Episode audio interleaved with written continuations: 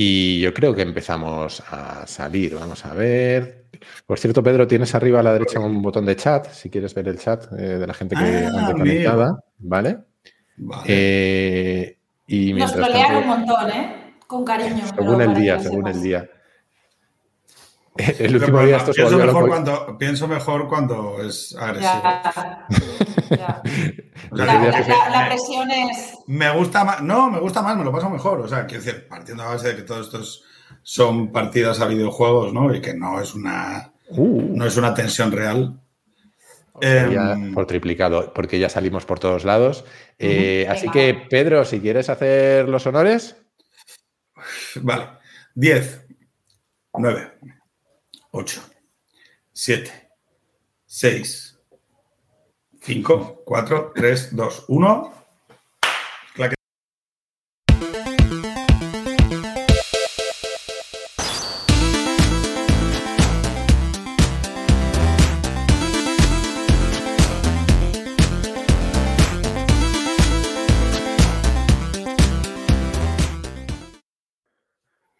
Muy bien, Bienvenidos Sí, a- a la primera la frente. La primera en la No, está bien, está bien. Qué joven está Ah, Javi. cabrones. Ponen en el chat qué joven está Javi. Pero se supone que soy yo, Javi. Eh, yo creo que sí, te han confundido. O sea, No, no, Javi y yo tenemos una edad parecida. bueno, voy a empezar dando las Chicos, gracias a los Javi que no estáis. está. Ahora explicaremos, perdón, voy a empezar dando las gracias a los que estáis conectados en el directo, que a veces se me olvida y mola mucho teneros por ahí participando y troleando al personal. Eh, hoy, como ya habéis visto, tenemos un invitado muy especial al que enseguida presentaremos. Normalmente presentamos antes a los sospechosos habituales, pero nos falta uno, que Javi está de camino, pero no, No, sabemos de espera, camino espera. de dónde. Es que hoy es Halloween. Entonces, hoy Javi Ah. trabaja. Claro, claro. Mm. Está por ahí dando sustos, está en el tren de la bruja. Está de amo, del está- cara- amo del calabozo está. Pero bueno, eh, yo, yo digo que Javi últimamente está como, como el, el Joselito de la canción de Kiko Veneno, que va de pueblo en pueblo cantando su cuplé, porque ese está de ¿A qué se feriante por dedica, ahí. Javi? ¿A qué se dedica Javi? Es una buena pregunta. Es una muy buena pregunta. Yo últimamente le veo de, de farandulero por ahí dando charlas y demás, pero, pero luego se lo preguntamos. Eh, vamos a empezar por Chris, la fallera mayor del metaverso, que además está de, cri- de cripto cumpleaños. Eh, cumple 15 años el white paper de, de Bitcoin. Ya. Eh, Chris, ¿cómo estás? ¿Necesitas Yes. alguna excusa más para darte a la fiesta? Pues no, porque si no las tengo me las invento. O sea, mm, el otro día leí en Twitter que los valencianos somos esa especie que nos apuntamos a todas las fiestas nuestras y de los de fuera. Hoy es Halloween, así que ya sabéis, esta noche, bueno, mañana, ¿quién se va a levantar de resaca? Y ahora sí vamos a lo importante porque hoy nos acompaña Pedro Herrero, también conocido como arroba aparachiqui en Twitter, donde él se define como creador del movimiento Yo ya lo dije, posnacional y premoderno de andar por casa y faminazi. Y que más allá de Twitter es alguien que tras pasar más de una década en las tripas de la bestia, es decir, en los gabinetes de instituciones parlamentarias y de gobierno, hoy se dedica a representar los intereses de empresas y sectores en eso que a veces se llama asuntos públicos. Además, tiene un podcast Extremo Centro, del que ha nacido un libro, Extremo Centro, El Manifiesto, y da clases en diversos programas, fundaciones y universidades sobre comunicación estratégica, asuntos públicos, organización de voluntarios, activismo y liderazgo civil. Pero aunque todo esto está muy bien, él mismo se considera, él mismo considera que lo más importante de todo es que es padre de Carmen, Manel y Adrián. ¿Cómo estás, Pedro? Bienvenido a Nada que Ganar. Pues muy bien, muchas gracias por acogerme en, en vuestra casa, eh, a pesar de que falte uno de los, de los de los hosts y que estaba intentando saber de qué iba, ¿no? El espacio, de qué si, si cuadraba con, con el resto de, de invitados, porque mm, estuve intentando saber cuál era el hilo argumental de- del espacio, más que nada por saber cuál es la audiencia. Eh, Mm. Esto típico de cuando vas a dar clase o cuando vas a hablar con alguien eh, hace poco me han pedido en este mundo raro mío, ahora eh, en noviembre me voy a dar clase, bueno, me voy a dar una conferencia a sacerdotes Ah, muy bien. de 40 y 50 años. Sí, el que, claro, eh, me, me llamó ayer el, el que lo organizaba, el sacerdote que lo organizaba, eh, y claro, yo decía, pero ¿está usted seguro? O sea, es- o sea, le, le- le mandé un par de, de vídeos y de conferencias, pero dije, oiga, mire, es que no, no sé si es lo que está usted buscando. ¿no? Entonces le dejé 24 horas y hoy me dijo, sí, sí, es esto. Y dije, bueno, pues nada, perfecto. O sea, no sé.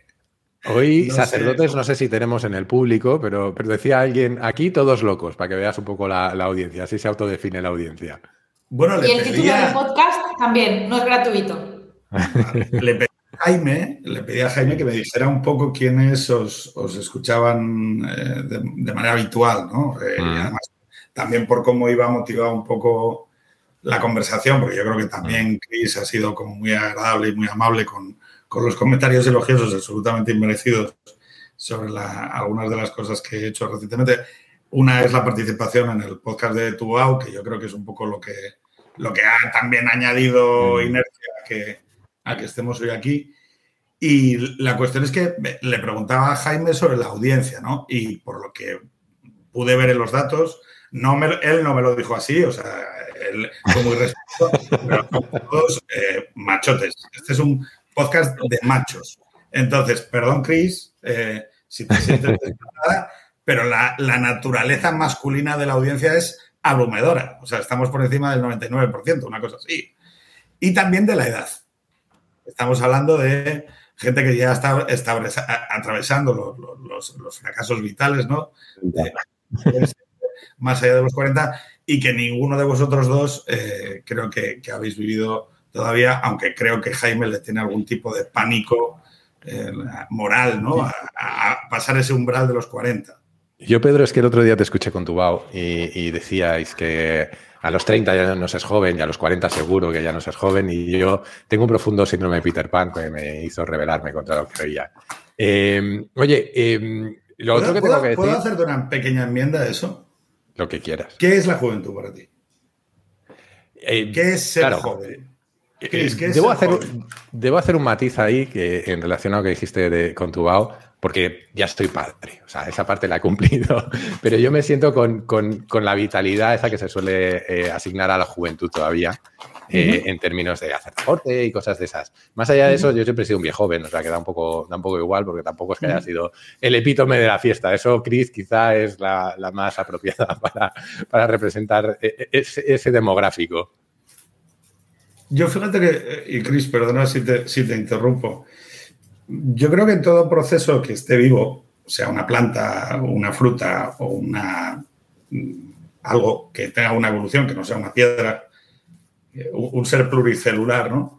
Eh, hay un proceso que es la madurez. La, la, madurez de una manzana, o sea, las manzanas están verdes, ¿no? Pero están pochas. Y las manzanas hay un momento que están maduras es el momento que viene, después no mola. ¿Cómo? Que lo que viene después no mola tanto. No te creas. O sea, yo. La manzana, digo. Si, si, tuviera que, si tuviera que definirlo, yo sí, que, sí creo que mola. Sí creo que mola bastante. Mi vida ha sido. ha ido evolucionando cada vez a mejor. O sea, yo, cuantas más canas he tenido en el pelo, mi vida ha evolucionado netamente en sentido positivo a mejor y era mucho peor eh, y, emocionalmente mucho más estresante y, mucho más... También es verdad que yo he sido siempre un poco excesivo, ¿no? De matarme contra las cosas. Eh, cuando estaba en ese periodo de, la juventud, ¿no? O sea, de, de, querer consumir todo hasta el exceso. Es decir, creo que ahora ya estoy en el, en el momento en el que un breve parpadeo cada cierto tiempo, una noche de karaoke o saber marchar a las 3, ¿no?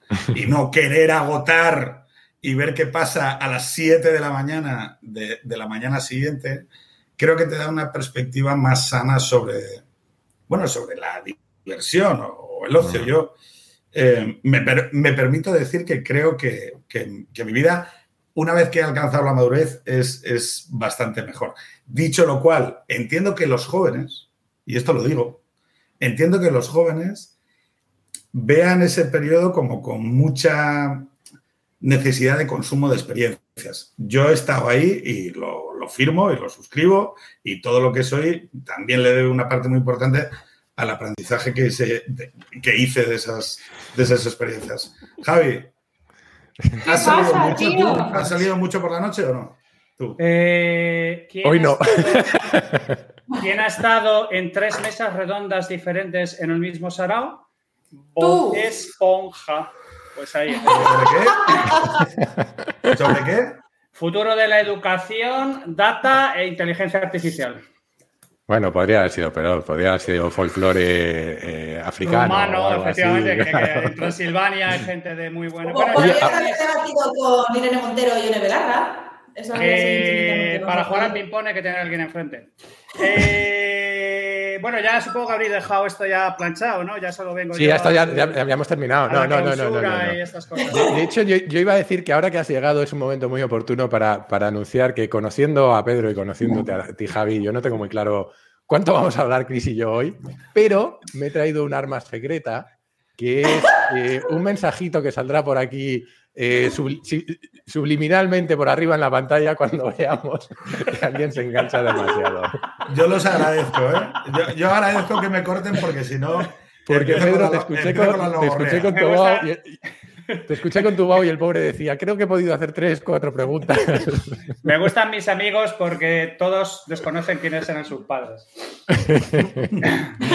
eh, coñas aparte, Hoy tenemos mucha, mucha tela que cortar, o sea que vamos enseguida al lío, pero os tengo que contar una cosa, eh, una confesión que no sabéis ninguno de los tres. Es muy curiosa. Porque eso que ha pasado hace unos, minutos, cuando Pedro ha hecho la cuenta atrás, que la ha hecho desde, 10 y ha dado la claqueta, eh, ha significado cerrar un círculo y no sabíais ninguno. Porque eh, cuando empezamos con este podcast, yo me puse a pensar cómo comenzar los capítulos de una forma un poco distinta eh, y me acordé de que había escuchado algunos capítulos de Extremo Centro en los que, si mal no recuerdo, vosotros empezabais contando hacia arriba de 1 a 10. Y dije, ¿cómo podemos imitar un poco esto, tal, tal, tal, tal? Eh, y empezamos con lo de la claqueta inspirado en Extremo Centro. yo es que pensé que no te ibas a acordar y he dicho, mira, lo ha pillado. Vale, vale. yo he dicho, no sé si lo va, no sé si lo va a enviar, porque tú y yo hablamos por privado hace un tiempo, no sé si te acuerdas. Por me Ahora me acabo de acordar cuando lo has dicho. Lo intenta olvidar, lo intenta olvidar. Mm. Mm. que me acabo de acordar ahora que lo has dicho. Eh, en fin, em, en el chat de WhatsApp que hemos montado para esto dijimos que hoy íbamos a hablar de algoritmos, redes sociales, Pornhub y la tinderización de los afectos, aunque luego seguro que nos vamos por, por las ramas. Eh, pero Pedro, como invitado eh, y dueño de, la turra mayor, hoy te, te, corresponde, abres tú el fuego. ¿Por qué te apetecía hablar de este tema? A ver, primero porque esto es un poco como cuando, cuando te empiezan a llamar de sitios, ¿no? Eh, tienes el, tema este, que es, una, es un acto de generosidad y, lo, lo agradezco muchísimo, ¿no? Pero eh, más o menos yo los temas los exploro como con carácter anual, vamos a decirlo así. Eh, es una cosa que copié de Luis C.K., que explicaba sobre el tema de los monólogos.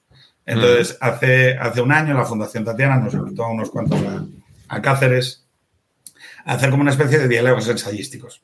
Los diálogos ensayísticos ya lo sabéis, es cuando tienes una idea frontera en la cabeza y la sometes al criterio de un colectivo de gente y la pruebas, ¿no? O sea, haces como un ensayo, no lo tienes muy matizado.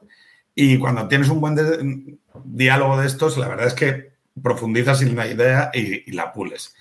Y, hace 12 meses, porque ahora no, nos han vuelto a convocar justo este fin de semana que viene, por eso sé que son 12 meses, em, hablé de eso, de la destrucción sentimental y afectiva de los jóvenes, intentando ponerle palabras a una serie de intuiciones morales que tenía sobre la cuestión que me parece que es que, he tocado experiencialmente junto a, personas de, sobre todo de 30 años y menores, aunque hay un abanico muy amplio, ¿eh? estamos hablando en medias y por supuesto hay expresiones de, de todo tipo generacionales, que era, percibo algo evaporado en, algunos de los fundamentales que guían la vida afectiva en, la sociedad que me, me rodea. También partiendo de la base de que yo veréis que aludiré mucho a la, experiencia, al, que, al conocimiento nacido de la experiencia, eh, como mecanismo de interpretación de la realidad. Me parece que es un, es un conocimiento de orden muchas veces superior al que, al que utiliza intermediarios eh, para leer la realidad, los, intermediarios de la sociedad liberal, si lo queremos decir así, eh, residenciados en la prensa, en la academia, en, las profesiones socioculturales, muchas veces hay asuntos que, porque tienen ellos una determinada vocación o trabajan para una determinada vocación, hay asuntos que se desoyen. Entonces, este era un tema que, que no es exactamente la aproximación de la crisis de natalidad o hay que tener hijos para tener las pensiones, sino algo que luego, cuando a lo largo de este año lo, he podido, lo hemos podido investigar con el grupo de los faminazis, que somos, somos como una sociedad eh, extraña, ¿no? somos una sociedad extraña de pues una, logia en sí misma.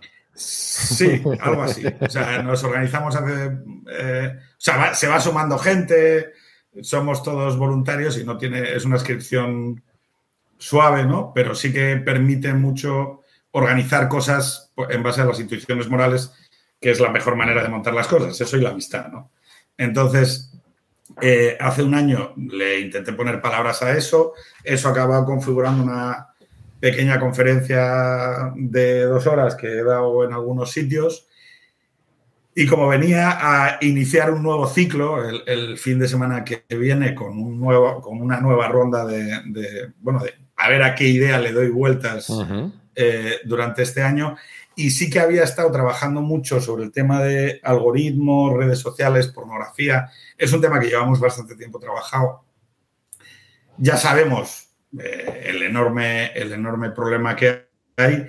Y es que ha dado la casualidad de que eh, hace unos días ha salido, creo que ayer o antes de ayer, ha salido una noticia eh, sobre cómo las mujeres ya están teniendo exactamente el mismo problema que tienen los hombres de, a la hora de consumar relaciones sexuales en base a la tecnologización del sexo, el, famoso Satisfyer, que no sé si lo conocéis. Aquí hablaremos para entendidos. Todo el mundo lo conoce Vamos a asumir que la gente sabe lo que es el Pornhub. ¿eh? Todo el mundo tiene un primo que ha oído hablar de Todo el mundo lo Yo asumo que Jaime y Javi lo tienen, eh, tienen hasta perfil, ¿no? Y usuario, pero eh, con Chris, eh, la única. Porque además, cuando yo hago este tipo de comentarios como muy boomer, muy polla vieja, siempre hay alguien en Twitter que me dice, ¡eh, que las chicas también nos masturban! Yo, ningún problema. el Satisfyer ha sido para mí un, un choque cultural muy fuerte es verdad, a mí no me censuran, me decían aquí por el chat. No, a mí es complicado censurarme. Eh, eh, eso, de eso soy, soy testigo. Es complicado. O sea, cancelarme es muy jodido. Eh, eh, Sobre todo además es cojona. sí, o sea, siempre que, siempre que hago una cosa en redes sociales, no sé si alguien que no creo que nadie se dedique a la actitud contemplativa de la cuenta de Twitter para Chiqui, eh, como en la semana del COVID tuve un... En aquella semana del COVID de los casos iniciales, no sé si os acordáis, con el caso de, de, los, de la ley antipiropos, guardé silencio durante esa semana, no dije cuestiones que sabía que estaban sucediendo porque me, bueno, pues tenía acceso mínimamente, gente mínimamente informada. Guardé silencio sobre y no levanté la voz sobre que era una locura porque tenía miedo a que me juzgasen como alguien machista y tal. Y me, ha pesado tanto durante el resto de mi vida el hecho de no haber seguido el impulso de lo responsable es levantar la voz, que ya, o sea, tengo un termómetro eh, en el pecho que es si percibo que algo me da miedo, decir, si percibo que me da miedo decir una verdad en voz alta en Twitter, hmm. la grito. O sea, eh, lo de los casos de abusos de la Iglesia Católica, soy ateo, no voy a misa, lo de los casos de abuso, no sé si lo habéis visto este fin de semana pasado. 440. Mira, es mentira. Es mentira. Pero, Pedro, una cosa, volviendo a lo que estaba haciendo, que a mí me estaba pareciendo súper interesante. Has dicho, para mí, el Satisfyer fue un choque cultural muy grande. Sí, porque eh, la tecnologización del sexo, que, la sabemos creciente en las sociedades que en donde crece también la, la soledad. La tecnologización del sexo o sea, eh, si lo abstraemos de componentes de si es pecado o no, que eso lo decidirá cada persona en base pues, a una relación con lo espiritual, lo que sabemos es que la masturbación tiene una serie de consecuencias y nace también de una serie de consecuencias. Es decir, en sociedades como la japonesa, donde hay un enorme problema de soledad, de interpersonal, es decir, hay problemas para que la gente... Eh, esto es un poco como lo del Pérez, ¿no? Masturbarse está bien, pero follando conoces gente. Entonces, eh, es, para mí es muy difícil la celebración de la tecnologización del sexo cuando es, de alguna manera, como defensa a háztelo tú mismo. O sea, no, sé si me explico en el matiz. A mí que la gente mm. utilice juguetes sexuales en sus relaciones con las parejas o como manera de disfrutar de su cuerpo, no le veo ningún tipo de, cuestión más allá del el, alienamiento o la alienación que, provoca, ¿no? claro. El Satisfyer, cuando se hace la gran campaña de promoción hace unos años, eh, viene a decir más o menos, no, no, tú lo que tienes que hacer es eh, utilizarlo para correrte tú sola, eh, porque en realidad los tíos son unos inútiles, etc, etc. Fue un discurso cultural, estoy pintando los brochazos, ¿no? y el hecho es que hubo un momento en el que el media, en el Media Market, no sé si lo conoces, mm. el, el, el pues, eh, pues pasabas caminando por el pasillo de los cepillos de dientes y al lado del, cepillo de dientes electrónico estaba el Satisfyer. Estaba el Satisfyer, luego el Satisfyer eh, de pingüino con el gorrito, ¿no? Y, luego la mini ¿no? Para, claro, o sea, sí, sí, no, no, fuera de coñas, un poco más adelante estaba la freidora de aire. Entonces, yo no, o sea, yo no soy, eh, digo, yo he hecho todo lo que he podido hacer de joven, no tengo una visión o sea, no tengo una visión pecaminosa ni me escandalizo. ¿Macata y mojigata del mundo? No, pero digo, pero que lo mojigato en vinculación con lo espiritual tiene un sentido. Es decir, la idea de que el sexo, de que en el sexo hay una sacralidad. O sea, la idea de Pablo de Lora, ¿no? Eh, que la explica muy bien en un ensayo que se llama eh, Los sexuales políticos, ¿no? Donde desnuda de alguna manera esa idea contemporánea de que el sexo ha perdido su carácter eh, eh, sacramental, ¿no? Es decir, que no hay, nada, no hay nada sagrado en el sexo. Eh, el sexo, que es una relación con el cuerpo y con el cuerpo de otra persona, es simplemente un cúmulo de experiencias que, sobre el que podemos aplicar tecnología. Es decir, entonces, él pone varios ejemplos, algunos de ellos son muy, son muy, bueno, os los puedo plantear. Jaime, Javi, Chris, ¿vosotros creéis que un, dos hermanos pueden tener relaciones sexuales? Eh, histórico. Es una trampa, ¿no? Esto. No, no, no, no, no, no, no, no, no, no, es un, no es un, ni hay trampas, es un ejercicio de reflexión que creo que es, es bueno hacerlo, ¿no? Es, el sexo no tiene nada, no es nada sacramental, no hay nada, no hay nada sagrado. Cuando decimos sagrado hay que entender que lo sagrado tiene que ver con, también con la sociedad, con lo comunitario y, como bien ha dicho Javier, con la idea del tabú, ¿no? Bueno, entonces, ¿vosotros creéis que dos hermanos pueden tener sexo? hay, un conjunto de tabús que no solo tienen una función moralizante o, teológica o, que vengan de la religión, sino que tienen que ver de la, experiencia práctica de la vida, ¿no? Y tú hablas antes del aprendizaje a través de la experiencia, ¿no? Hemos aprendido a lo largo de la historia que cuando eso sucede más, más veces de las convenientes, eh, acabamos generando unos descendientes ligeramente disfuncionales. Vale, entonces ese sería el argumento geneticista a Carlos II o, a Fernando VII y todo lo que ha venido para abajo, efectivamente. Vale. Eh, ese es el argumento geneticista. bueno, o el argumento de que, de que, la cultura se crea eh, con, un cúmulo de experiencias que al final han dado eh, vale, Pero imaginemos que, son, imaginemos que son estériles los dos. Claro. Responde. Y ahora, el tema es que tú buscas en la razón motivaciones, pero yo sé que en vuestro pecho. Claro, dices, no, tío. Entonces, el tema es que muchas veces, o sea, la, razón, la ilustración, ¿no? El sueño de la ilustración, el sueño de la, de la razón, te impide a veces llegar a cosas, a conclusión, el discernimiento, ¿no? Es decir, o sea, juzgar entre el bien y el mal. sí, efectivamente.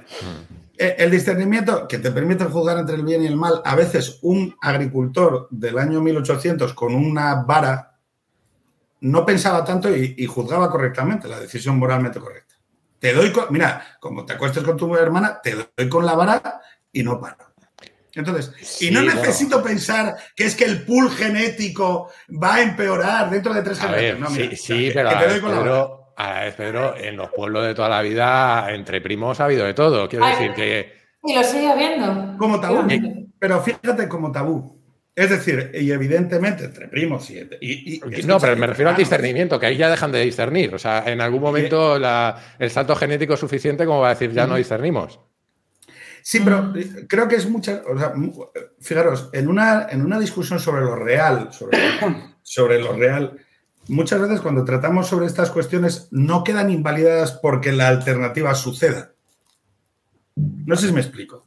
En cuestiones, eh, eh, sobre todo también pasa con los continuos éticos, ¿no? Es decir, cuando intentamos trazar un mapa en el que eh, a veces como, bueno, esto lo, creo que lo comentaba en el, en el otro podcast, es como la infidelidad existe, entonces el matrimonio conservador queda inhabilitado. Oiga, mire, no. o sea, es más, las instituciones conservadoras, los tabús, el hecho de que existan los tabús es un indicativo previo de que eso puede suceder. No sé si me explico. Nadie tiene un tabú sobre que los seres humanos no vuelen. Pero sí existe un tabú en las sociedades sobre que los seres humanos no se acuesten con sus hermanas o no tengan relaciones con sus hermanas. ¿Eso qué indica? Que los seres humanos a veces tienen un deseo que les lleva a hacer eso. Hay un problema en el orden contemporáneo.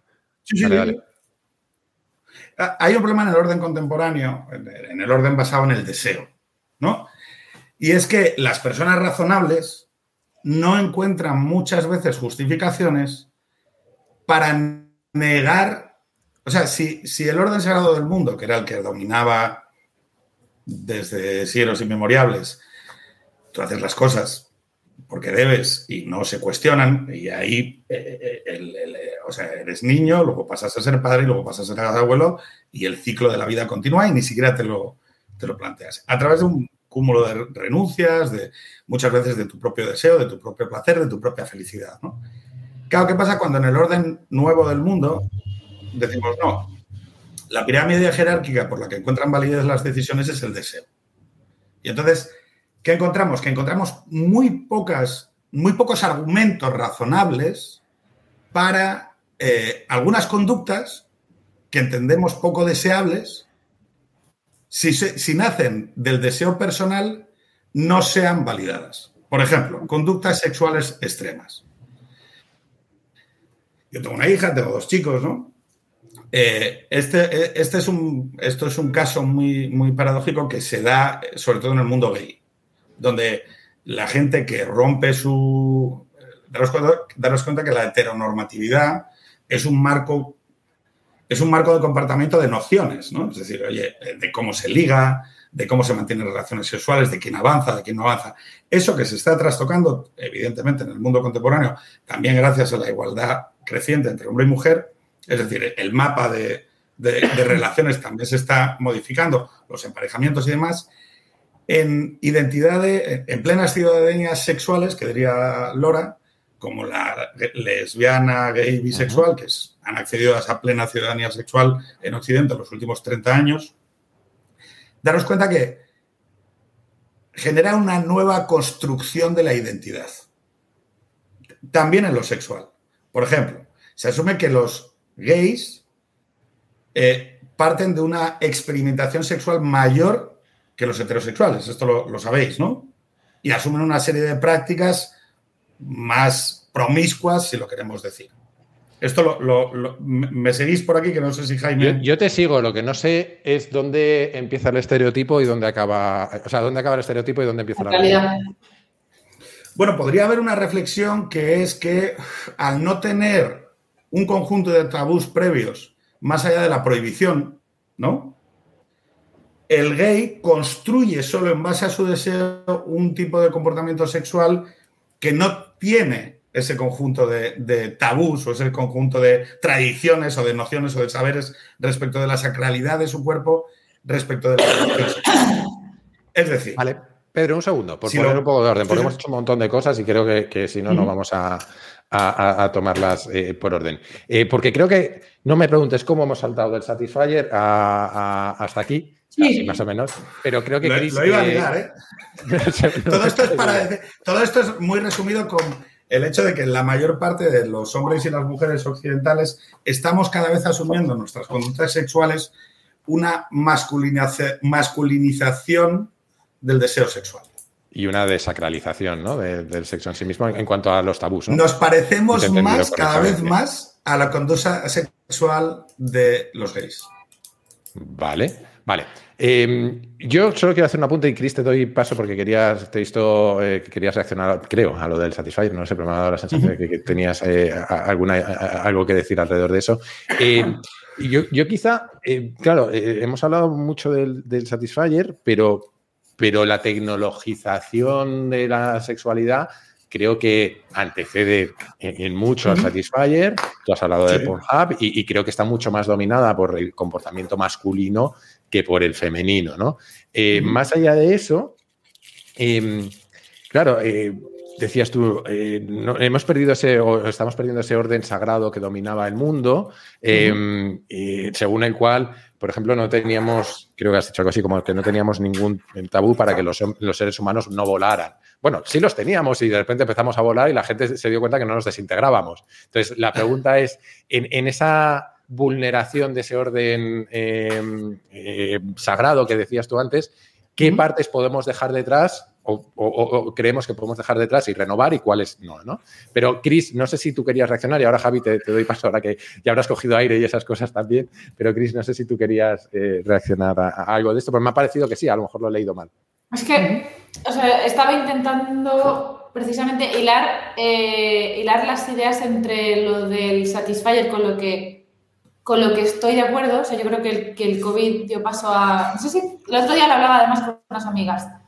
No sé si el COVID fue el momento perfecto para la campaña de marketing bestial del Satisfyer, pero yo sí tengo totalmente identificado que al menos mi grupo cercano de amigas pasaron de no haber tocado este tema nunca entre nosotras a de repente tener todas una colección asombrosa de Satisfyers y hablar de esto abiertamente. Entonces, yo he, hablado de esto con amigas mías, me alegro un montón, o sea, creo que, efectivamente, como dice Pedro, podía ser un tabú que se empieza a superar y me parece basiquísimo porque estamos hablando ya de una cosa súper, súper normalizada en, o sea, todas las mujeres lo han hecho y las que no mienten, pero creo que hablar de ello era algo que era necesario. Ahora, eh, es que estoy viendo el chat.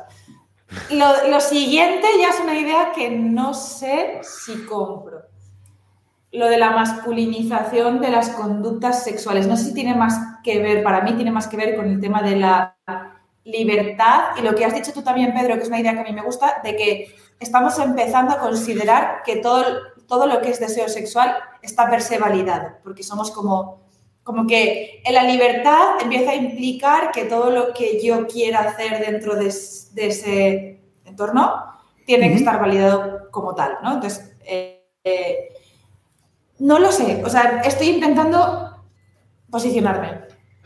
Javi, pues, ah, Perdón, Pedro, si quieres le damos paso a Javi y ya reaccionas tú a nosotros tres. Javi. A ver, eh, Jaime, estate atento con el botón de la turra porque. El turra. este cabrón además me ha dado todo el bebés y claro, es un. A ver, es que hay una cosa fascinante aquí. El, tabú nace fundamentalmente como mecanismo de, represión y control contra cosas que pueden alterar un poco el statu quo o pueden alterar un poco la sensación de control o de rigor o de todo ese tipo de cosas. Pero toda la puta vida ha habido eh, gente que se ha pasado esto por, por, allí mismo, ¿vale? O sea, quiero decir, Sade es del, del siglo XVIII, Sacher Marceau, que es del, final, o sea, del 19.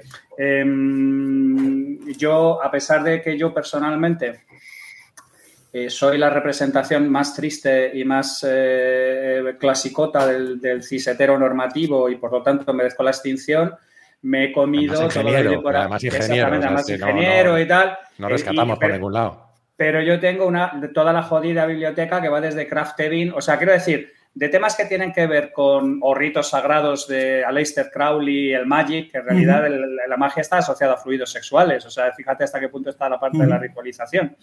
Entonces, yo la sensación que tengo ahora, al hilo de lo que estaba comentando Pedro, y me gustaría que cerrara un poco el argumento, porque me parece que estábamos yendo a un sitio muy interesante, mm. por, lo, por, lo, feo, por lo oscuro y por la poca luz que ha caído en, en este tipo de cosas, es que de algún modo nos hemos alterado por completo la jerarquía anterior para sustituirla por otra jerarquía que en el fondo tiene otras coordenadas, pero que viene a replicar una serie de cosas. O sea, yo ahora mismo tengo la sensación de que lo único que ocurre con el neocatecumenado es que ha cambiado de bando, pero, pero ahora mismo eh, hay una serie de personas controlando lo que está bien, lo que está mal.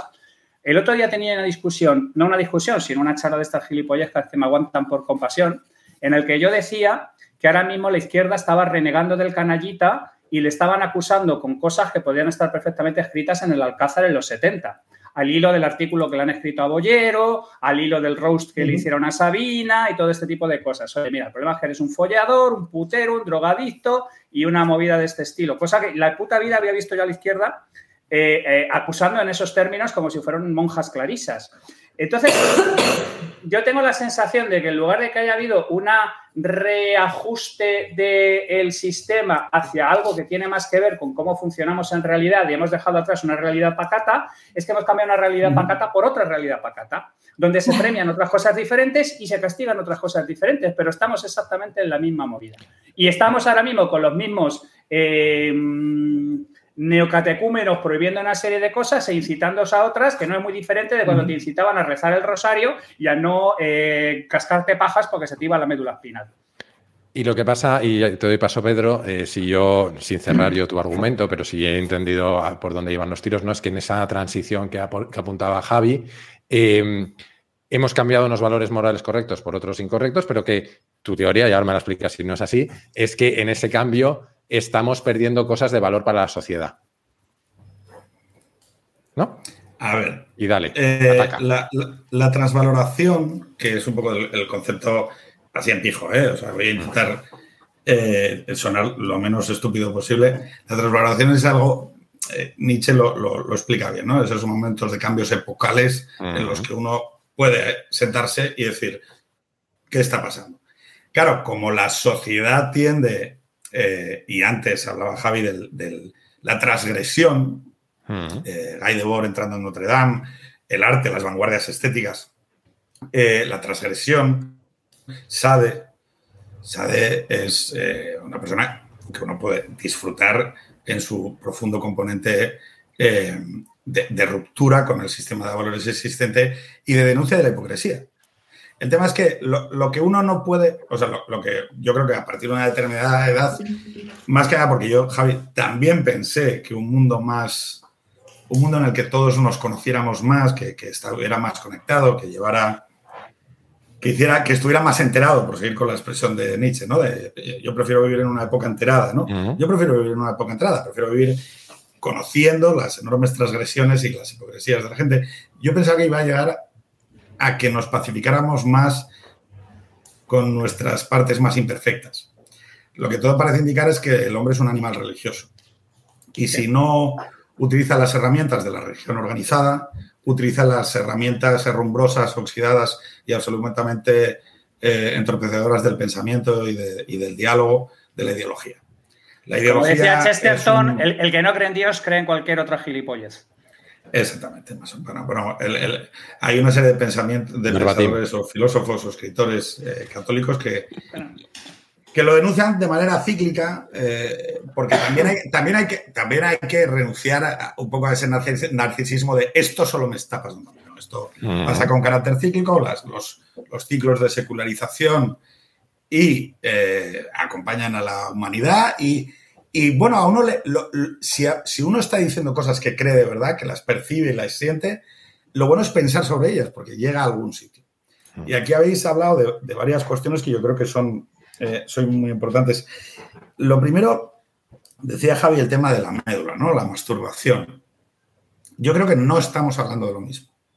Cuando hablamos de masturbación en el sentido eh, pre-2000, estamos hablando de algo que ocurría en una cierta intimidad y que no se vivía con carácter público. Chris ha hablado de, bueno, es que es bueno decirlo. Bueno, es bueno, es bueno decirlo, lo que sucede es que entonces se produce un efecto de sanción, de, santificación del comportamiento. Y entonces caemos en el otro lado, que es el del, del exceso. En el del exceso, ¿por qué? Porque si yo os pidiera, bueno, ya que tenemos poco pudor por la conversación y ninguno somos ninguna monja clarisa, Oiga, ¿cuántas pajas son sanas al día? ¿O a la semana? ¿Podéis contestarme? Bueno, lo que sabemos, no, no, no, voy a dejaros con la incomodidad, sino que lo que os voy a decir es que sabemos que tanto en el hombre como en la mujer la masturbación cuando cae en, un determinado, en una determinada conducta compulsiva, y aquí cada uno que se contemple, eh, tiene unos efectos negativos para el cuerpo. No, no, se reduce la médula espinal, pero en el caso de la masturbación masculina, el, pene es un vaso cavernoso lleno de sangre que a medida que se va apretando, como la mano es más intensa en tensión que, el, aparato sexual reproductivo de una mujer o cualquier otro tipo de práctica sexual, por no ponernos en plan clasicote, eh, el tema es que se produce una dilatación de ese vaso cavernoso. Así que seguramente la gente estará diciendo, ¿qué dice este tío? Simplemente mirad Death Grip y, veréis que es un síntoma. Pedro, nos vas a dejar sin seguidores, tío. Por, si acaso no miréis Death Grip. Eh, no, no, no, no. a ver qué sale. Es un, síntoma médico, es un síntoma médico que habla de eh, irrigación, deseo sexual. y, más allá las personas que se masturban, un segundo, las personas que, los hombres masculinos que se masturban demasiado tienen luego problemas para alcanzar relaciones sexuales satisfactorias con sus mujeres. Y eso, casualmente, eso es lo que esta semana pasada hemos podido observar en una noticia que le pasa a las mujeres que utilizan con una frecuencia más elevada el Satisfyer. Chris, entiendo, eh, eh, entiendo, eh, te, dejo contestar ahora mismo, pero todo esto, la reflexión que también me, gustaría deducir es que Chris ha dicho una cosa que he apuntado aquí, que he dicho, COVID, soledad. A mí, sea, digo que no lo ve, o sea, digo que, entiendo que evidentemente hay una correlación con la soledad y cualquier persona que hable con personas que se sienten solas saben que el ciclo de masturbación, conducta compulsiva, cualquier trastorno comportamental, sea compra compulsiva, juego problemático, juego de videojuegos, eh, comer de manera, eh, yo tengo un trastorno alimentario, comer de manera excesiva, los trastornos comportamentales o adicciones sin sustancia, también hay una adicción a la pornografía y a la masturbación. Es decir, cuando hablamos de una adicción, hablamos de una adicción sin, sustancia, ¿vale? Es decir, de un trastorno que, que cuando, hablamos de eso, oye, pues no hay una, un número sano de unidades de heroína que uno puede consumir. No hay un número, ¿cuál es el número sano de cigarrillos que uno puede fumar? Cero, ¿no? Bien. Cuando hablamos de un trastorno comportamental, hablamos de, eh, bueno, de, algo que no necesariamente es algo pernicioso, pero a partir de un número de conductas desarrolla un elemento pernicioso en el cuerpo. Es decir, no es lo de la médula, pero puede acabar causando eh, problemas de salud. Cris, dime. Dice Ricardo País que si va a un grupo de masturbadores compulsivos que no saluda a nadie dándole la mano. Es una idea prudente. dale, dale, Cris. A ver, matizar, una, cosa. Matizar una cosa. Eh, no lo no lo centro en la masturbación. En cualquier tema que pueda ser eh, medianamente tabú en la sociedad de hoy y cada grupo social tiene sus propios tabús, creo que hay dos cosas distintas.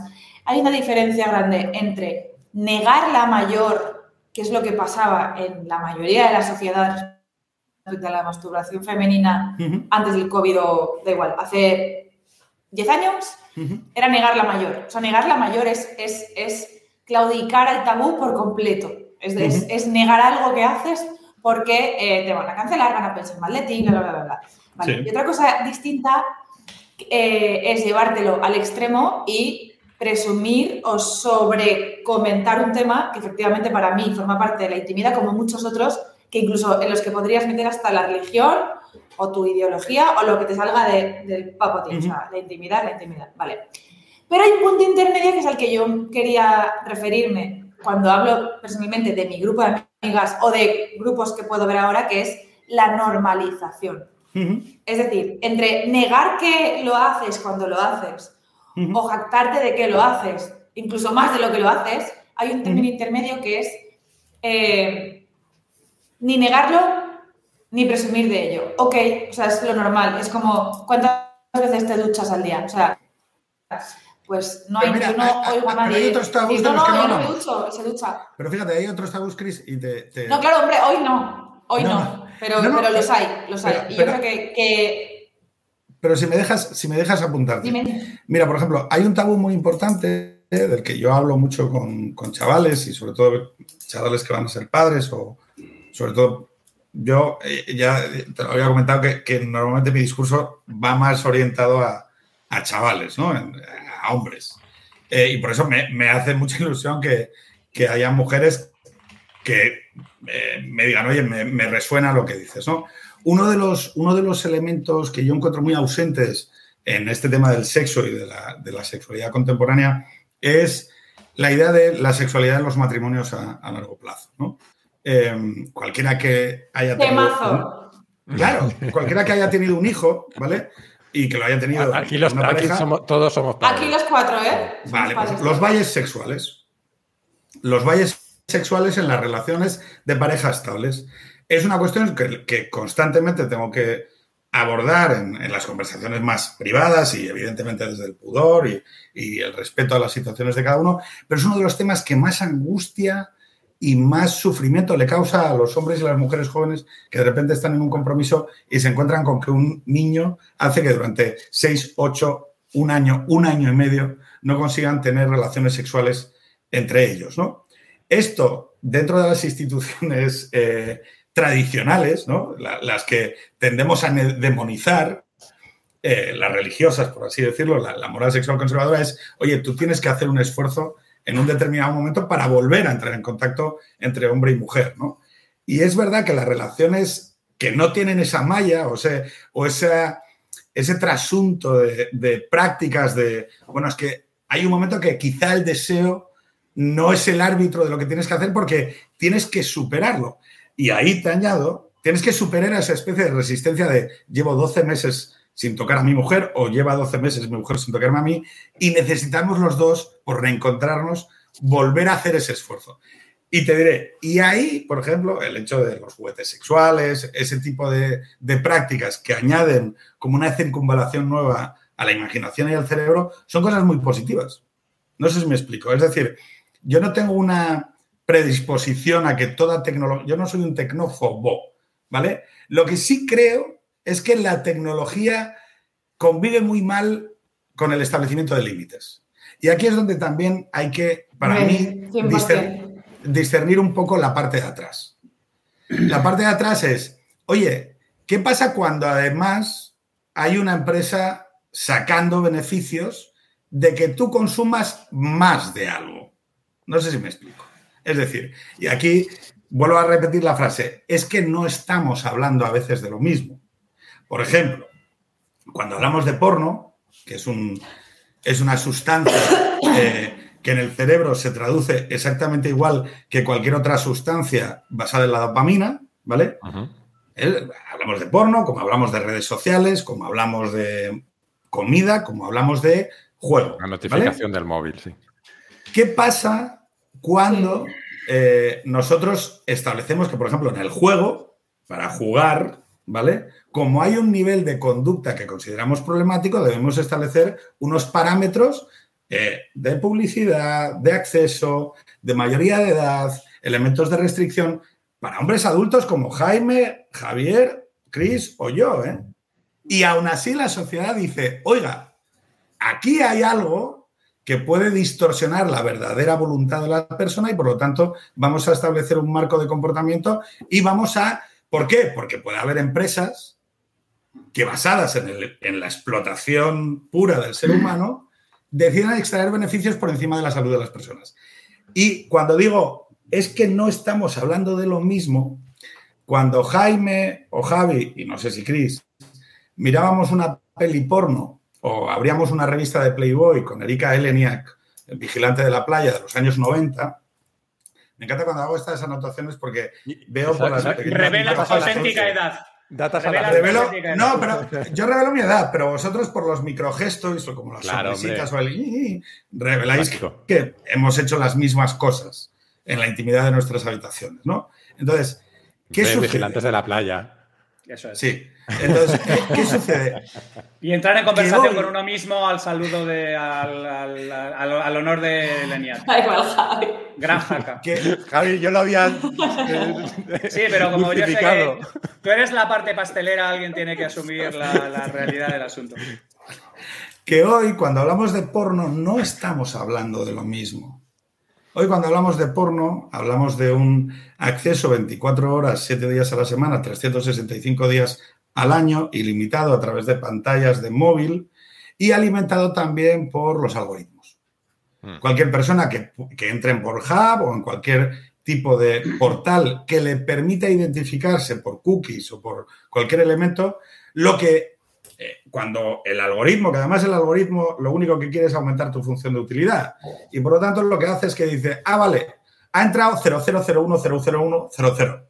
Y por lo tanto, a este señor, a este chico, le vamos a hacer una portada específica para ir alimentando su necesidad de un porno que, por cómo funciona el- el- el- en las conductas comportamentales el- el estable- la pauta de, de consumo, irá incrementando su, eh, no sé cómo decirlo, su grado de dureza, vamos a decirlo así. Eso con el premio no pasa. Muy bien. Gracias. El del Colegio Mayor Benedetti. Eh, entonces, lo que, lo que quiero decir con esto es que nosotros sabemos que, eh, vuelvo a decir que estamos pintando grandes distribuciones, el umbral de contenidos que uno empieza a consumir cuando empieza a consumir pornografía hoy alimentada por un algoritmo, que es que, es que no estamos hablando de lo mismo. Y como no estamos hablando de lo mismo, es muy difícil decir que es lo mismo. Es que no es lo mismo. No es lo mismo masturbarse con una revista de Playboy de los años 90 que estar alimentando el consumo pornográfico en el año 2023 por una pantalla de móvil, que te acompaña a todos los sitios, en tu trabajo y que además, eh, esto no lo sabréis porque ninguno habéis entrado en ninguna página porno, se clasifica en categorías, ¿vale? Entonces, esto ahí... ahí Cuéntame, sí, cuéntame. No, Claro, un segundo. Javi había levantado la mano y Cris. O sea, si quieres, cierra el argumento y vamos a darles paso. Sí, no, a ver. Bueno, es, es una cuestión, Sí. solo, solo cierro, cierro esto, es una cuestión sobre la pérdida de libertad. Es decir, nosotros tenemos que dialogar con la idea de libertad. Cuando hablamos del deseo, tenemos que dialogar con la idea de libertad. Porque muchas veces la ficción de libertad, es decir, la idea de que eh, si un algoritmo se encarga de sugerirme contenidos, ¿no? Es mi gran discusión con las tecnológicas, es que a día de hoy tienen capacidad editorial. Son editoriales y son medios que producen contenidos editorializados en el porno y en las redes sociales. Es decir, no es verdad que la gente consuma lo que quiere en redes sociales o en el porno. Consume, porque el 99% de la gente lo que consume es el para ti. Y por eso todos los mecanismos de supervisión parental, todos los mecanismos en donde se deposita, eso es lo que, lo, que el lobby llamamos traslación de la responsabilidad. Es decir, imagínate que, os pongo una analogía y de verdad que, paro, ¿no? Es, eh, imagínate que te, han contratado los plásticos, ¿no? Y haces una campaña de traslación de la responsabilidad que es... Que Ecoembes, una... por ejemplo, pongamos. ¿no? Hay, no vamos a decir nombres, pero bueno, hay una tortuga, hay una familia de tortugas nadando por el mar, ¿no? Y de repente la tortuga niño se ata con una de esas anillas de plástico de refrescos, se le queda atada al cuello, ¿no? Eh, y tú lo que dices es, bueno, pero ¿dónde estaban los padres? ¿No? Eso es la traslación de la responsabilidad. Es decir, bueno, esto, entonces, todos los, todos los programas de las telecos en redes sociales vinculados a los algoritmos se basan exclusivamente en la traslación de la responsabilidad. Sí. Es decir, dicen, no, no, los docentes, ¿dónde están los docentes? ¿Dónde está el cole? ¿Dónde están los padres? ¿Dónde está? Es decir, nunca es, oye, no, pero perdona un segundo. ¿Tú le estás chutando contenidos pornográficos a la cuenta de redes sociales de un menor con 14 años? Uno, la cuenta de redes de un menor con 14 años es ilegal. Dos, ¿qué coño haces tú alimentando y produciendo editorializadamente? Porque ese menor no ha escogido buscar eso y tú se lo estás chutando a través de un algoritmo. Por eso, muchas veces es muy fácil quitarte de medio y decir, ah, está, está preocupado por la pornografía.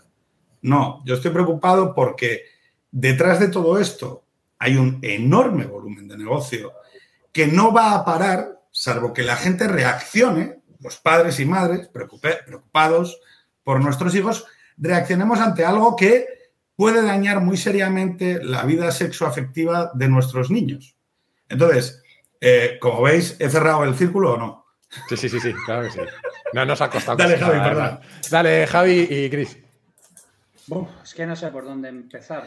Preguntan, ¿qué es una sexualidad sana? ¿Existe ese concepto? Hay un libro que se llama así, Sexualidad Sana, no sé si de un doctor del franquismo, no me acuerdo cómo se llamaba. Suele, ser un, buen termómetro de sexualidad sana cómo te sientes.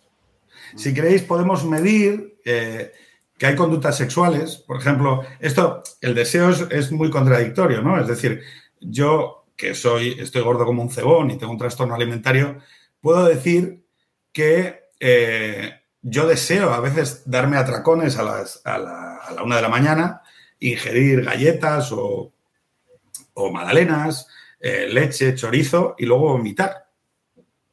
Entonces, normalmente hay un tipo de conductas sexuales, de prácticas sexuales, muy vinculadas muchas veces a ese mismo, a lo que llamamos un binge, a un impulso. Binge, el binge and purge. Exactamente, el, impulso incontrolable, ¿no? Yo, que soy mucho de caer en los impulsos incontrolables y lo sigo haciendo y soy un ser profundamente imperfecto, puedo responder que evidentemente sí que hay sexualidades que no te dejan después el mismo sabor de boca que un atracón de magdalenas y galletas, carbohidratos y vómito en el baño, ¿no? Y hay prácticas sexuales que se miden y se realizan y sucede eh, donde se cae en una especie de binge, de comportamiento compulsivo, que con posterioridad a la acción producen una sensación de, no de insalubridad, sino de, no era esto lo que yo quería hacer. Yo creo que el tema también está en ese equilibrio entre la compulsión eh, y, quizá lo que siempre está denunciado de, tiempos anteriores, que era la, represión, ¿no? Eh, ¿Dónde está ese punto intermedio? Pero Javi, vas a arrancar, dale. Sí, es que, a ver, dentro de las 50 melones que ha lanzado la plaza, ¿a cuál más apetitoso? Pero yo me voy a centrar en uno, por ejemplo, que es el comportamiento adictivo en general. Yo conozco eh, muchísimo el tema porque yo me he metido hasta las tetas en el sector del juego, ¿vale? Ah, pensaba que te habías metido drogas. No, no, no, no, no. Yo he sido un triste de putísima madre. O sea, no, me he metido absolutamente nada. sobre Chris ni pregunto, porque asumo que. No, no, pero Chris, Chris, no es ingeniera, con lo cual tuvo eh, vida sexual en su adolescencia. Y estoy seguro que, su adolescencia es mucho más interesante que la nuestra de aquí a Lima. Y en Levante corren otros aires.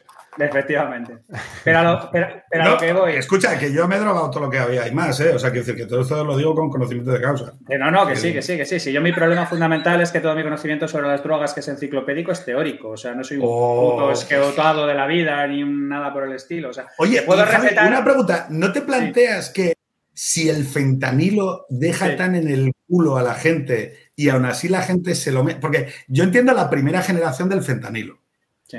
O sea, los que se metieron, pero no sabían cómo iban a acabar. Pero que ahora la gente consuma fentanilo, tiene que ser la leche el fentanilo. o sea, que, es que, vamos a ver. curiosidad. Es un opioide sintético. No, pero es muy fácil. Lo único que tienes que hacer es que te operen. Vas a, te van a chutar o propofol o fentanilo. Con las dos cosas vas a tocar el cielo. Y la única movida es que, es que hay gente que no sabe parar, claro, efectivamente. Pero ese es el comportamiento adictivo cross. Eh, bueno, lo que iba, el tema del juego, por ejemplo, ¿vale? El tema del juego a donde voy. Yo la putada que tengo siempre y lo que me toca los cojones es que eh, yo sé muchísimo del tema del juego porque me he tenido que meter hasta las trancas en el asunto. Y naturalmente tengo que discutir en Twitter con Guevara Yo Te Amo 1924 sobre cómo hay que eh, prohibir el juego porque es lo puto peor, las casas de mm. apuestas, todo esto. A ver, el juego ha elegido la versión más extractiva, más masiable de la posibilidad de juego y por eso se va a ir a la puta mierda y por eso tiene el rechazo social que tiene y por eso tiene todo este tipo de cosas. Pero es que rápidamente llegamos a una discusión que a mí me toca mucho los cojones, que es aquella de si existe el libre albedrío o no existe el libre albedrío, Sapolsky y todo este tipo de historias que al final del día lo que termina es básicamente negándonos la más mínima capacidad de decisión, porque somos eh, juguetes víctimas del contexto de nuestra parte química y de todo este tipo de historias. Y entonces eh, cualquiera está exonerado de que tome una decisión de mierda sin ningún tipo de problemas. Y ese es un tema que a mí, francamente, me toca muchísimo los huevos. Porque, insisto, yo desde el punto de vista filosófico puro, puedo entender que efectivamente no hay decisiones en las que no haya contexto y no hay decisiones en las que nosotros no estemos influenciados desde un momento. Pero ahí a dar el salto de, mira, es que no hay libre albedrío, la siguiente derivada es rapidísima. Mira, como tú no tienes ni puta idea de lo que tienes que hacer en la vida, ya estoy yo aquí, que soy el Estado, y casualmente me erijo en hermeneuta de qué te conviene y qué no te conviene, y te digo exactamente hasta cómo tienes que sacarte la minga cuando te la quieras sacudir después de mear. Y es un tema que a mí ¿Cómo lo ves tú? Porque a mí es un tema que me, pone nervioso. Un segundillo, un, segundillo, que Chris también quería decir algo y, mi papel de moderador Yo voy a hacer un, eh, eh, voy a hacer una matización porque me mola mucho el debate que estamos teniendo, creo que es mm, de los más profundos que hemos tenido en este Yo esperaba que me hablases de familias, Cris. O sea, yo, venía... es que no me ha llegado. Pues mira, pero, yo también, es que no me ha llegado.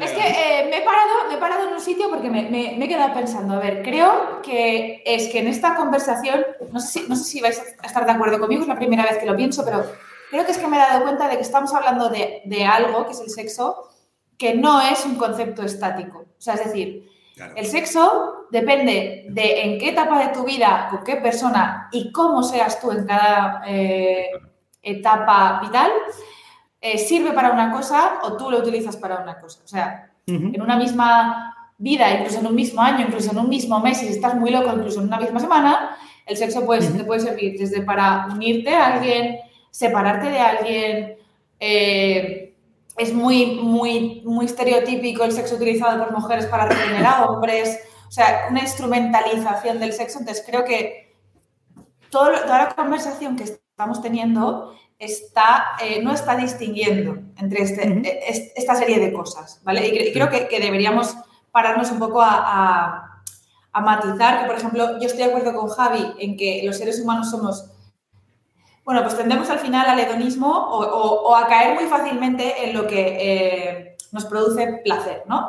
Ahora, creo que eso pasa en uno de los planos o en uno de los usos que tiene el sexo para los seres humanos y no en otro.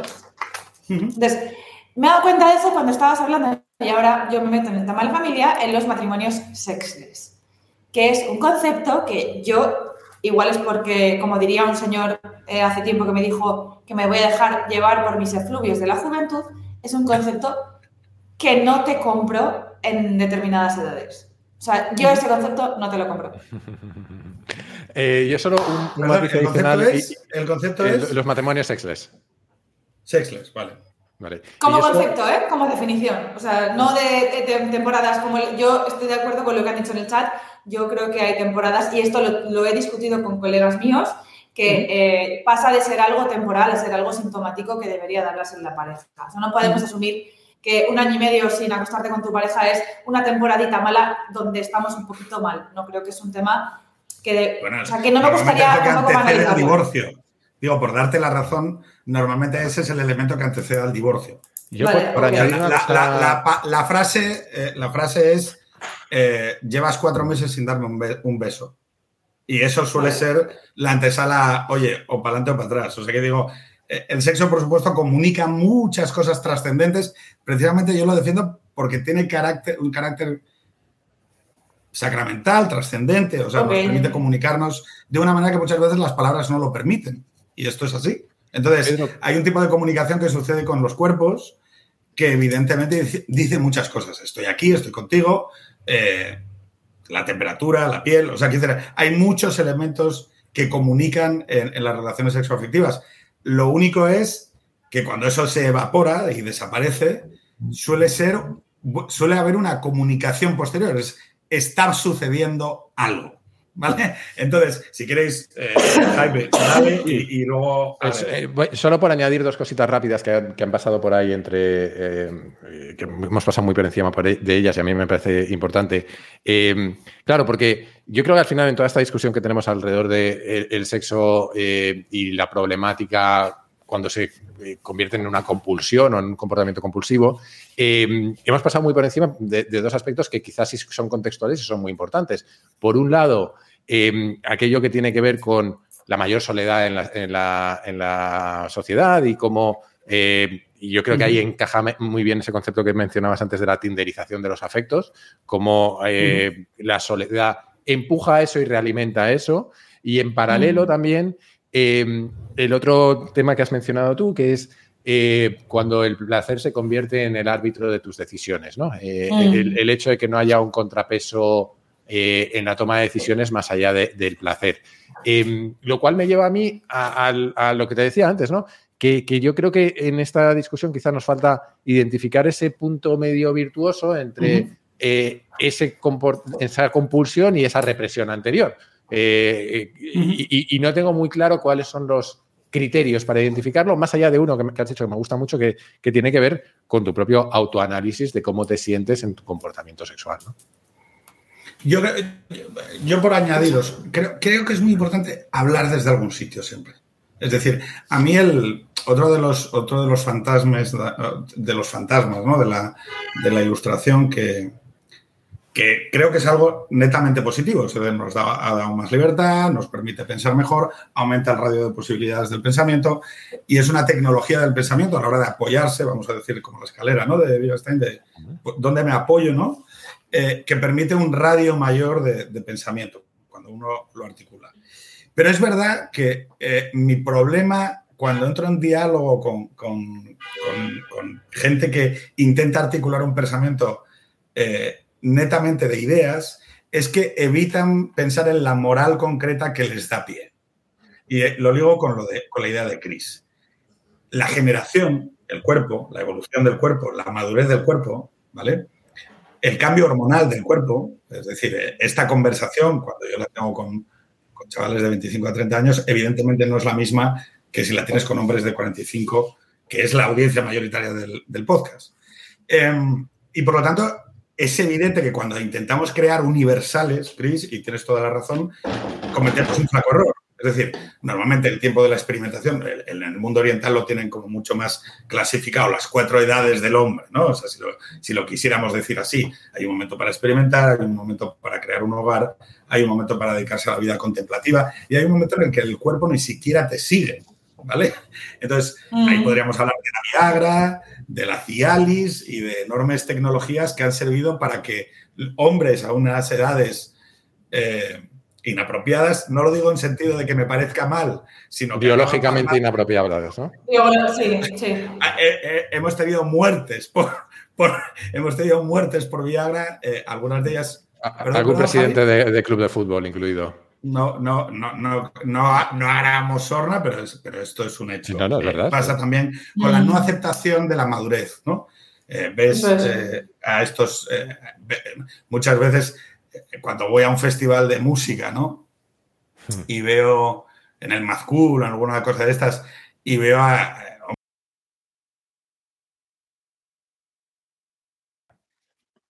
Uy, va. Nos han hecho el, Turra Limit máximo. Eh, nos ha echado la plataforma, ha sido el Turra Limit solo, ¿eh? yo no he hecho nada, lo prometo. Javi, eh, a Javi no lo vimos. Estás, Javi estás muteado, yo creo, de antes. Sí, estás muteado. Estás muteado en un momento dado, Javi.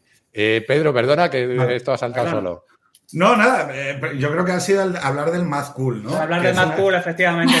por, por, por, boomer toca cojones, efectivamente. Claro, o sea, y, tú ves ahí a gente pues con sus, con sus chupas de cuando eran jóvenes, escuchando música de cuando eran jóvenes, metiéndose todo lo que uno, un ser humano puede meterse, pero claro, con 50 años o 60 o 65, con lo cual el riesgo para la salud es, es evidente. Y claro que hay, claro que hay libre albedrío, lo que pasa es que el cuerpo va, el cuerpo, el cuerpo va cambiando y creo que es razonable eh, escucharlo. Yo me preocupo, o sea, mi, objeto de análisis, primero, es ¿desde dónde hablo yo? Yo hablo desde mi condición de padre.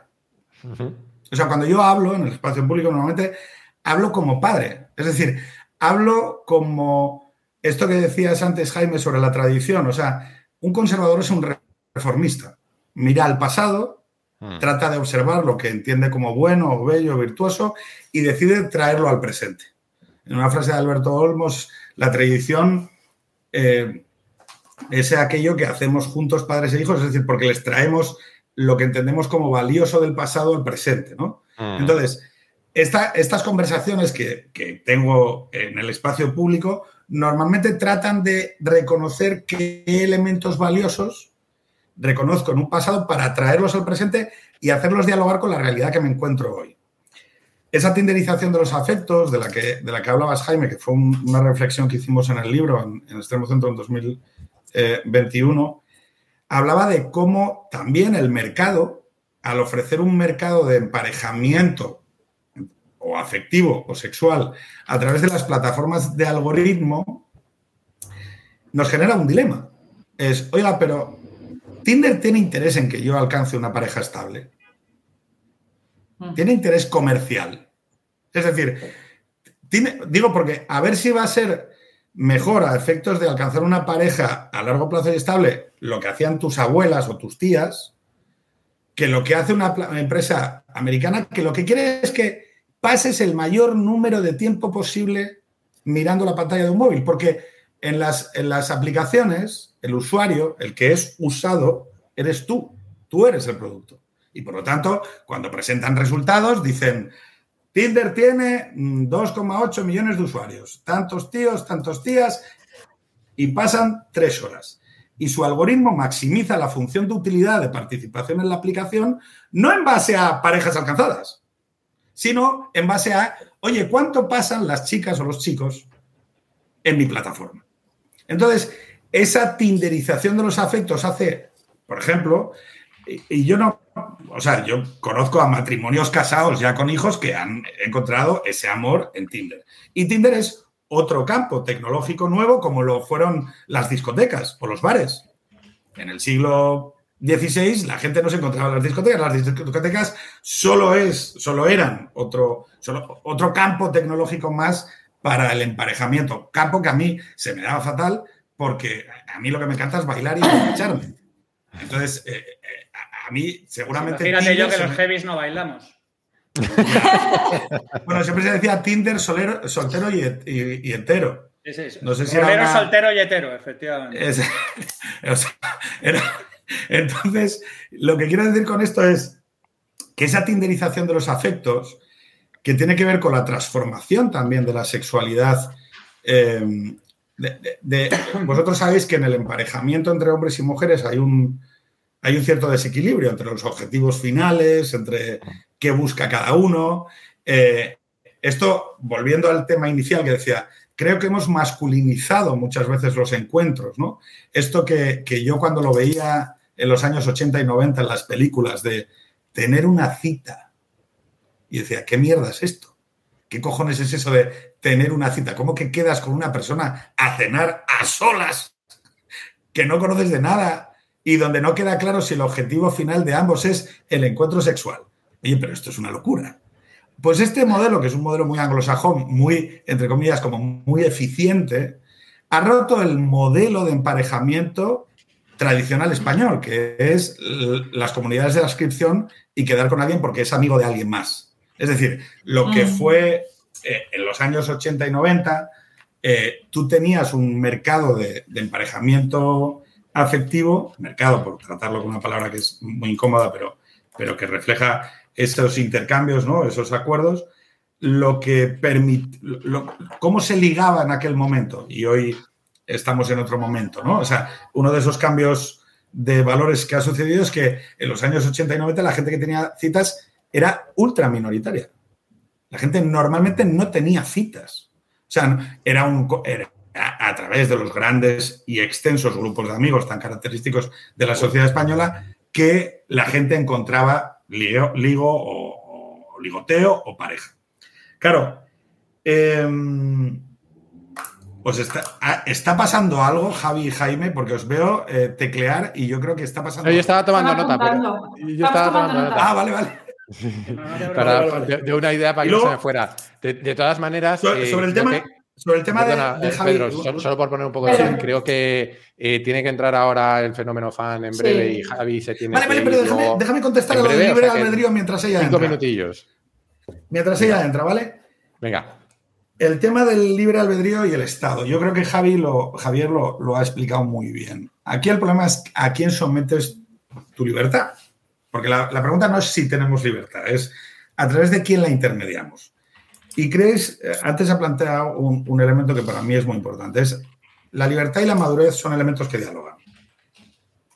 Por eso, un niño tiene una capacidad de acción en el trasunto común limitada. ¿Por qué? Porque no es consciente de sus, no es Mm. consciente de sus acciones ni de la, no es responsable de sus acciones.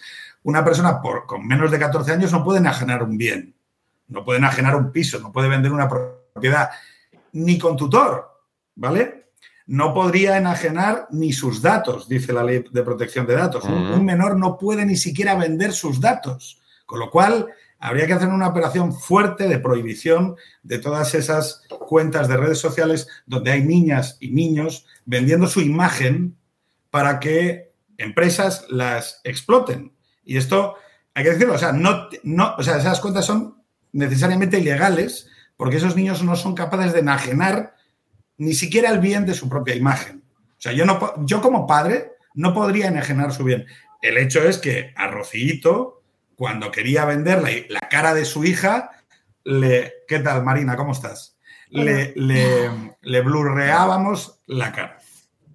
Entonces, sí es verdad que lo que muchas veces hacemos, y yo creo que Javi, eh, yo creo que es un liberal eh, nacido en, un- en una época eh, quizá anterior, ¿no? Donde ¿quién restringía nuestro libre albedrío, nuestra libertad? Pues las monjas, ¿no? Las monjas clarisas, que las definiste antes, y ahora dice, o el Estado, ¿no? El Estado como restricción.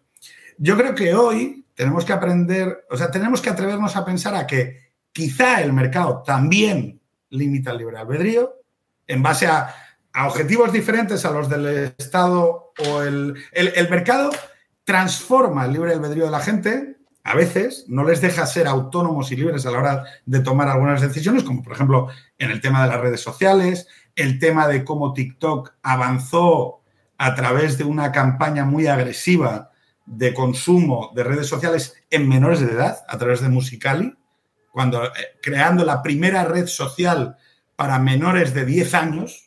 Es decir, creó específicamente un algoritmo diseñado específicamente para capturar la atención de niños de 9 y 10 años.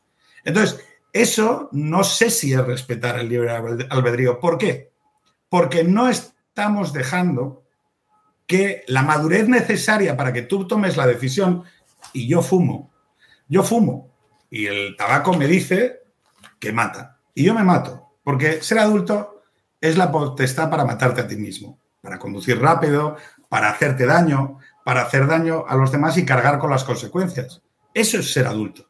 Ser adulto es la potestad para hacerte daño y hacer daño a los demás cargando con las consecuencias. Yo creo que los menores, y es un concierto que tiene que ver con ante quién intermediamos, ¿no? Ese, ese concepto de libertad. Deben ser un objeto de especial protección y si yo tengo que administrarle a quién, sobre quién debo intermediar, diré, pues de los padres.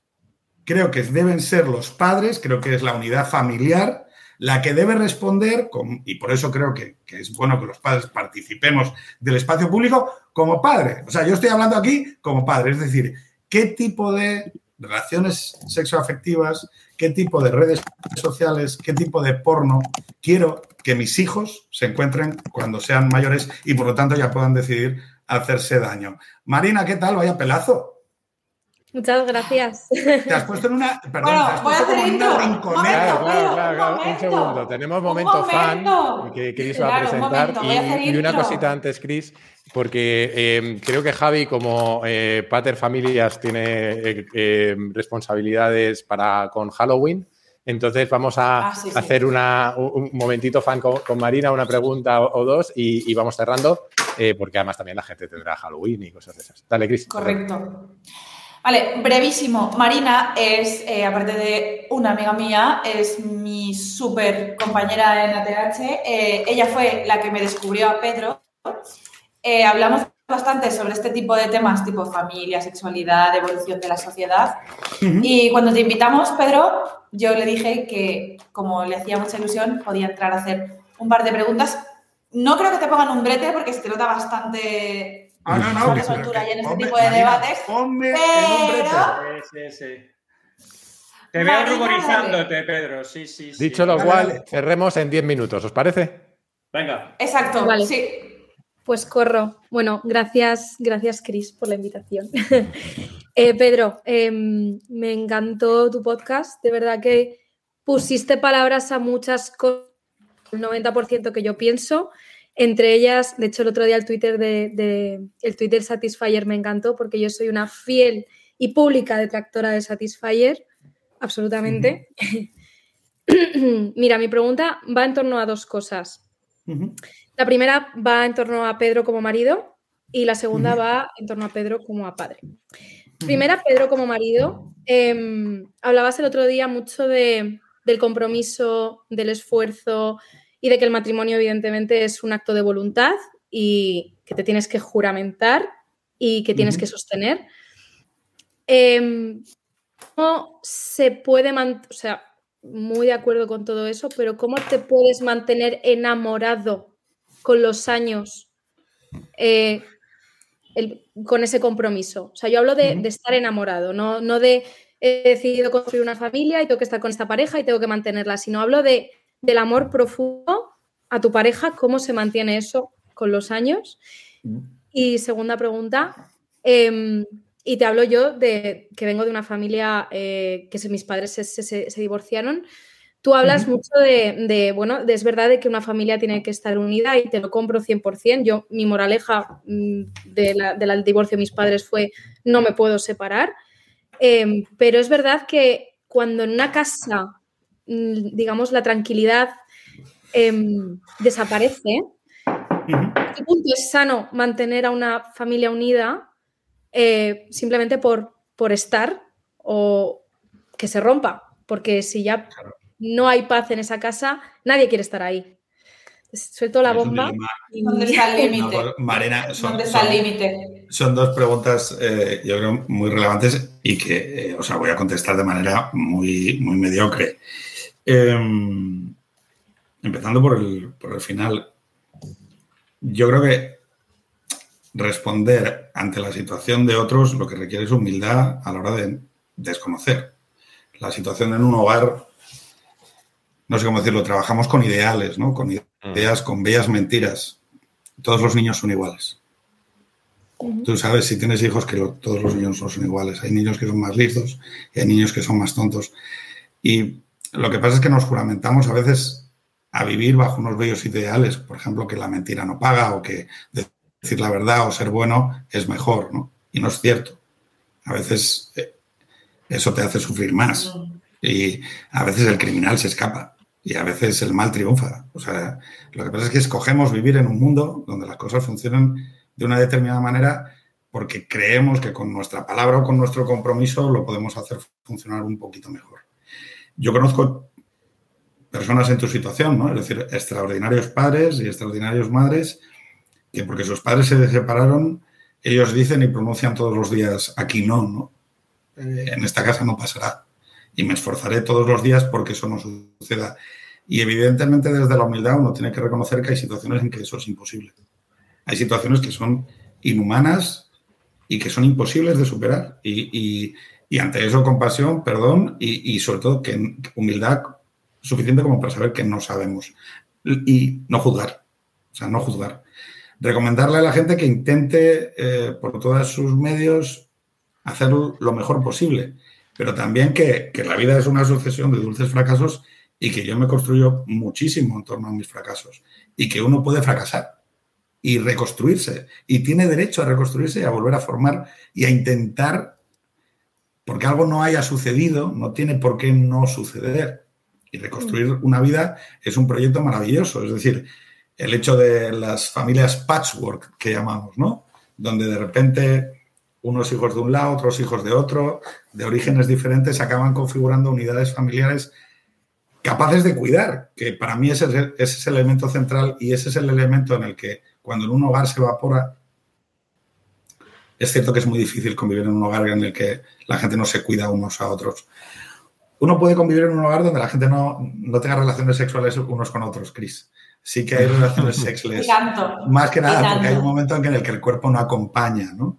Y más que nada porque, porque hay situaciones muy complejas, gente que pasa por enfermedades, gente que pasa por, por ingresos hospitalarios larguísimos donde de repente no hay sexo y sin embargo sí hay amor, sí hay cuidados y sí hay compromiso. Hay situaciones de cuidados de, dependientes de, de, hombres o mujeres que se dedican a cuidar a sus suegros con Alzheimer, en donde a lo largo de un larguísimo día lo último que se les ocurre es tener una fiesta en la cama con su pareja y sin embargo en esos hogares hay muchísimo amor y hay muchísimos cuidados y esto hay que reconocerlo. Eh, y volviendo al, inicio, Marina, el tema del enamoramiento me parece peligroso. Eh, no me quiero poner en plan Eric Fromm, ¿no?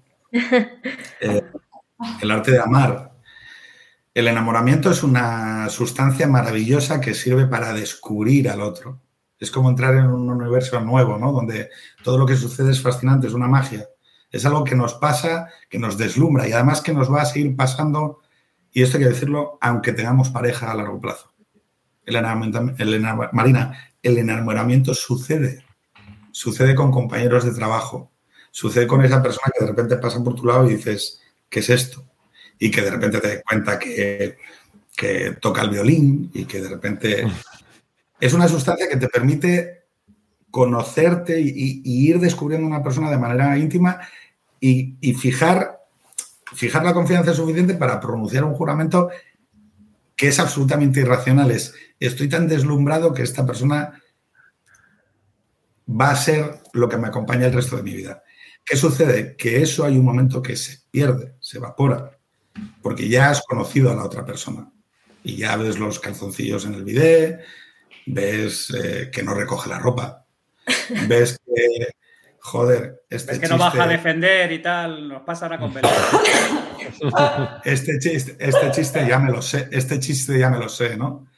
Recuerdo que yo hablo muchísimo, muchísimo. No. Y cuando hay cenas o cuando hay cenas o, encuentros, tiendo a hacer como dinámica, o sea, tiendo a generar una expansión de la, de la conversación, ¿no? Y hubo un momento que a Lucía eso le molestaba. Algo que es absoluta y totalmente característico mío, mi mujer lo llegó a odiar. Porque hay un momento en el que eso que, es tan tú que hasta te, te, da, dices, es que me sobra, ¿no? Y lo que sé, y esto lo sé porque me ha pasado, yo creo que el amor solo surge tras la crisis. Lo siento, es muy, es muy difícil decir esto, pero al enamoramiento le, sigue la crisis. Y lo que sí puedo decir, porque lo, he visto con mis ojos y lo he sentido en mi corazón, es que el día que yo pronuncié mentalmente la, palabra de mm, no volveré a ser feliz, no, no volveré a ser feliz, yo dije eso en mi relación. Me quedo, no volveré a ser feliz. Y renuncio a la felicidad. Hay algo que sucedió después del túnel. es estoy diciendo algo que es verdad, o sea, porque yo lo, vi. Si a mí me lo hubieran contado, hubiera dicho, es imposible. El mundo está guiado por el deseo y si yo no deseo estar en esta casa, no puede haber felicidad al otro lado. Yo tengo que decir que después que de que me juramenté, porque yo creo que la juramentación solo se produce después del doble sí, lo que yo llamaría el doble sí, ¿no? Tú juras un día muy celebratorio de fiesta y, celebración con todos tus familiares, con todos tus, tus amigos delante, ¿no? Pero luego hay un doble sí más adelante que sucede, que es el día que te quedas. Y es el día que te quedas porque tu mujer está enferma, el día que te quedas porque tu marido es un borracho, el día que te quedas porque tenéis un niño con síndrome de Down, el día que te quedas porque tu marido ha caído en la bancarrota, el día que te quedas porque tu mujer está en silla de ruedas o porque te has sido infiel o porque renuncias a la felicidad. Ese día que dices, yo ahora me voy por la puerta, me voy y voy a ser más feliz.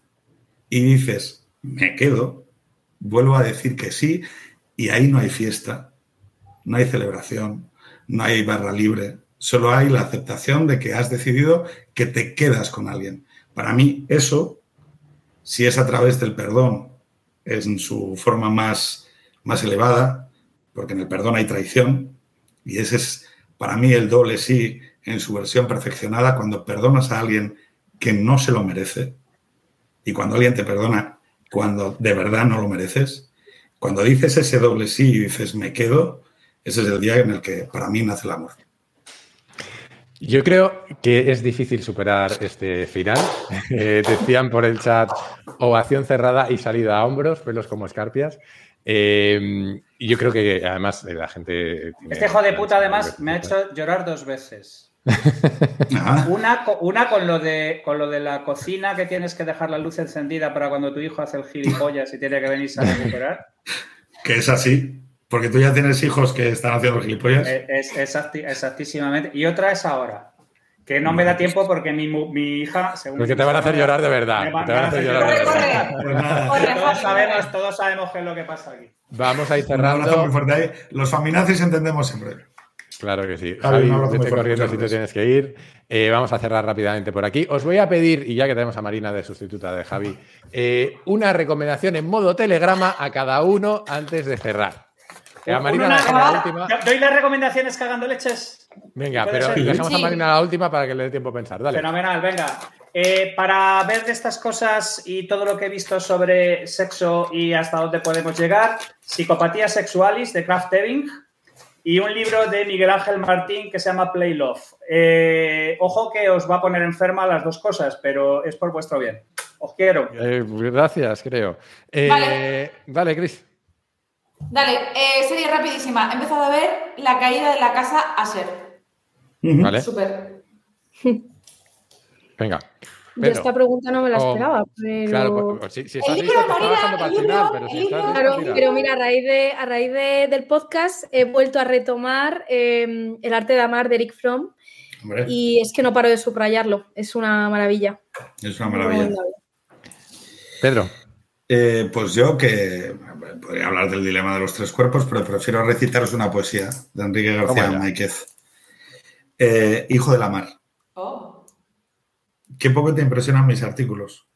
Ni las reseñas, ni las entrevistas, ni las invitaciones a lecturas. Los niños me celebran todo más. Mi padre, por supuesto, y hasta tu madre incluso. A ti no se te quita esa mirada irónica ni esa sonrisa trusca leonardesca a los de Ur. No lo digo quejándome, me alegro, porque el estrépito de mis fracasos no parece afectarte tampoco lo más mínimo. Diría que los das por descontados. Tú me quieres por dentro, como los hijos de la mar, desnudo. Jamás imaginé que aquello de la desnudez matrimonial fuese esa cosa tan literalmente metafórica. Dicen los moralistas que a la tumba no nos llevamos nada, cuando muera, recibiré la tumba todo aquello que amaste. Y en sus brazos abiertos yo, monógamo, más allá de la muerte, atisbaré un gesto acogedoramente tuyo. Hijo de la mar de Enrique García Márquez. Ole, vamos ahí, doble, doble aplauso. Eh, claro, a ver, me toca a mí el último. Claro, pero yo no venía preparado para esto. Eh, no, pues mira, eh, yo he conseguido llegar ya casi a, la mitad de la broma infinita de Foster Wallace y creo que me está gustando ya por fin. Que tiene, hay mucho que, hay mucho que remar ahí. Pero es, un texto, ¿eh? Hay mucho que remar ahí, sí, sí, sí. Así que, que nada, si alguno se anima, a por ello. Como siempre, daros las gracias a todos los que habéis estado allí. Ahora seguís sobreviviendo como sesenta y tantas personas por ahí. Ole valientes. Eh, muchísimas gracias a Pedro por, eh, venir de, invitado a ilustrarnos sobre estos temas. Muchísimas gracias a Marina por la aparición eh, estelar de, fan. Y nada, nosotros volveremos en un par de semanas, más o menos, si conseguimos cuadrar agendas, aunque estamos siendo bastante fieles este año a la cita. Y, poco más que decir. Cris, ¿cómo cerramos? Como Hoy sí, ¿no? El podcast más largo de la temporada. Perdón. Perdón. Muchas gracias. Tranquilos, o sea, hasta que superemos las tres horas de, de, alguno que me he marcado, todo bien. Un abrazo, chicos. gracias a todos. Adiós.